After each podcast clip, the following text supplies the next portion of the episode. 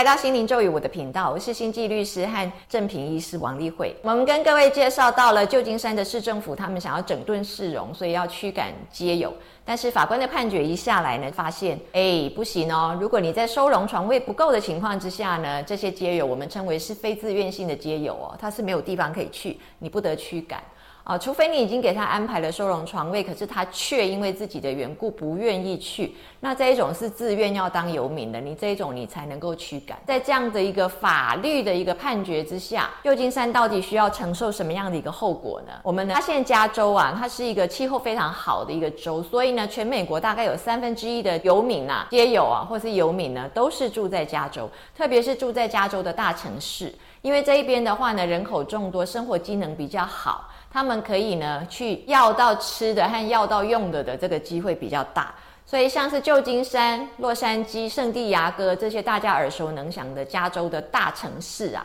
他们在比较市中心的街道呢，其实是被很多的街友用帐篷占据的，因为呢街友就直接住在那里。那你知道，如果是住帐篷的话，应该就没有正式的。一个卫浴设备，或者是说那个卫生间，所以呢，在这个集散地啊，露营集散地这里就会发现呢，随处便利的情形很多，所以是遍地污物哦，就非常的影响市容啊。那上一周我们也讲到过，就是如果您周围发生这样的情况，您应该也想搬家了吧？哦，所以呢，渐渐的就造成了这整个经济的下滑。在二零二一年的时候呢，美国一个连锁的一个药局啊，药妆店叫做 Walgreen，它在二零二一年直接关掉了五家在旧金山的一个连锁店。然后再到今年六月的时候呢，又有另外一个叫 Westfield Mall，就是一个很大的一个购物中心嘛。然后这个的话呢，它也直接就是宣布它要抽走它所有在旧金山的生意。那到今年。八月的时候呢，有一个非常知名的一个百货公司叫 Nordstrom，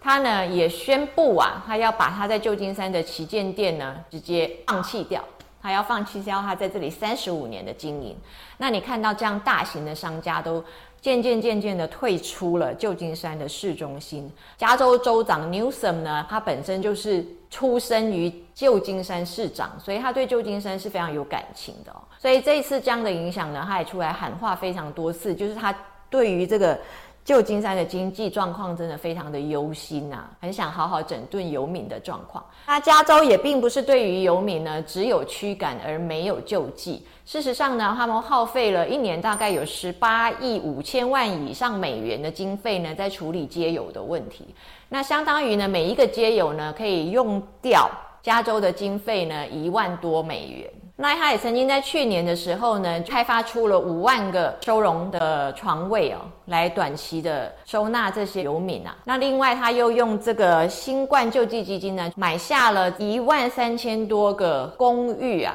就是旅馆的房间啊，把它转成是长期要收容皆有的一个公寓，就那可能就是他那边有一些比较小的旅馆或者比较空置的旅馆啊，一万三千个房间，他要把它转成长期收纳。刚听你感觉好像已经做了很多事情了，可是我要告诉各位的是呢，旧金山的街友可以到达十七万多，而且恐怕还比这个估计的数字还更多，因为可能还在不断的涌入。所以刚刚讲的那个，不管是短期居留的五万。个床位，或者是长期居留的一万三千多个公寓，都是不够用的。那除了我们刚刚讲到的这些大型的商家退出旧金山之外呢，在旧金山有一个很有名的景点叫做联合广场。那它的特色就是它的周围呢，全部都是五星级大饭店，其中最大的一间呢，就是希尔顿，它有。一千九百二十一个房间哦，它容纳量非常的大，它是旧金山第一大嘛。那另外还有一个叫做 Park Fifty Five，这个是旧金山第四大，它也可以容纳呢一千两百六十四个哦，它有这么多个房间这样。那他们相继都在今年呢宣布。他们不要再对这两个这个大饭店的这个建筑物呢付贷款，意思就是要放弃掉了啊！不管是要谁来买啊，或者是拍卖掉，他们都不想管了，因为他们非常审慎的评估之后，他们发现虽然疫情已经结束了，但是呢，在未来的四年之内，一直到二零二七七年呢，旧金山都没有办法复苏，因为他们收到的这个大型会议的预约单呢，整整比疫情之前掉了四成。那我们知道大型会议的话，我们都会提早好几年去订。这种很大的这种大饭店跟大会议厅嘛，所以他们可以预估在将来的四年呢，景气都不会回来，订购率跟预约率下降四成，不就掉了快要整整一半了吗？所以他们觉得真的是入不敷出啊，就决定把生意抽走了。那我们现在跟各位讲到了，就是因为这个游民没有办法彻底的整顿，而造成这个经济上呢遭受这么大的一个重创。我们同时也回过来看，就是呢上周跟各位介绍的这个 Martin v City of Boys。二零一八的这个一样是美国联邦第九巡回上诉法院的判决哦，就是一个叫 Martin 的一个原告，他应该是一个行动不便的一个黑人呐哦，他叫做 Robert Martin，他去告了这爱德华州的一个城市叫做博伊西市。弱势的一个街友，他就是犯了 Boys 城市的一个自治条例，因为呢，他在 shelter 就是避难所的附近呢休息啊，然后占据了公共场所的空间呐哦，那这个当时呢，在二零零九年的时候是不被这个城市许可的，所以城市就直接判他有罪，而且就是刑事罪了。那他就觉得这个是违反了他们美国宪法的第八修正案，他觉得这样的处罚是过度的，而且是。残酷的，因为是一个街友的身份，然后我占据了一些空间、公共空间或是公共场所来休息了一下，结果就被当成是一个刑事罪犯。我们会用到这么重的这个刑事罪来施加在他的身上，所以他就协同了另外九位的街友一起去告市政府。那我们当然觉得这弱势的街友通常就是忍气吞声，而且是好像比较容易被欺负的那一群。可是你看人家他是多么的有勇气，他决定就像圣经里面讲的，大卫打倒歌利亚，大卫。是一个十五岁很幼小、很单薄的一个少年，然后歌利亚是一个大巨人，没想到呢。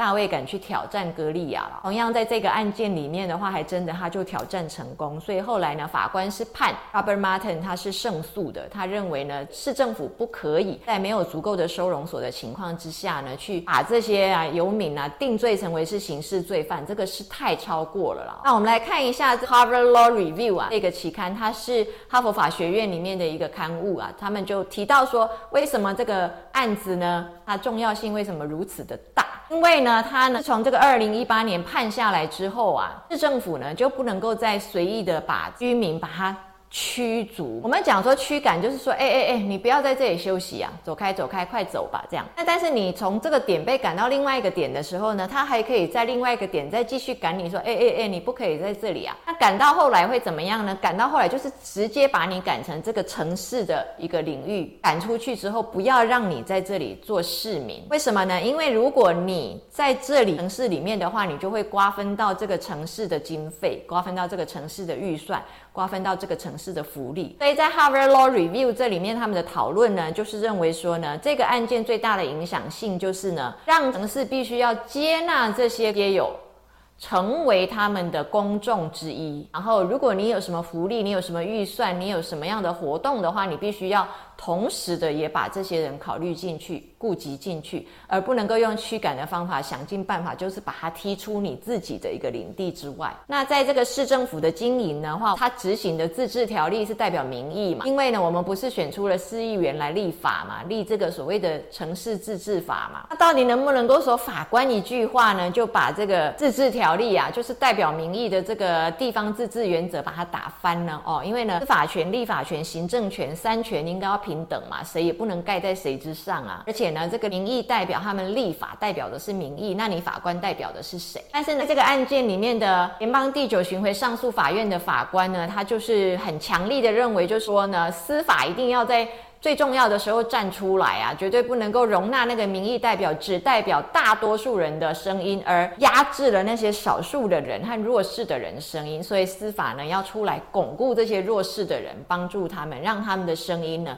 也被听见。所以呢，民意是一回事，可是弱势的人也有他的平等权，也有他的人权，也有他的权利啊。不过呢，我们再回到我们前面提到的，在这样的情况之下呢。也许弱势是被保护了，但是呢，我们看一看是不是整个市容的状况呢就很糟，然后这个整个旧金山市中心的这个经济状况也很糟，怎么样可以在这两者之间取得一个好的平衡呢？非常的考验当局者的智慧，同时也考验到一般民众的包容性，同时也考虑到。这些游民哦，或者是皆有他们的生存权，怎么样的情况是可以是一个比较好的方法？如果我们借鉴一下美国德州的做法的话呢，他们是。尽量的设置长期的居留公寓，甚至是盖给他们住。他们比较不是用短期收容的方法，因为这样的话呢，街友并没有真正的得到安置，他可能不惯的话，又出去外面又住到马路上去搭帐篷去了。所以德州的做法是这样，德州呢，它也确实有对于街友的照顾上面呢，他们有一些优势，就是因为他们的生活消费也比较便宜，然后他们的地价、房价也都比较便宜，然后他们盖房子的申请的手续也比较便利。这个跟这旧金山样样都很贵啊，这个东西是非常难以相比的。所以旧金山是因为呢，它的这个物价，然后房价节节高涨，然后越来越多的人就负担不起房子，渐渐的就变成了游民，又加上外州来的四面八方的游民，所以旧金山它造成这样的情况。那怎么样可以在一个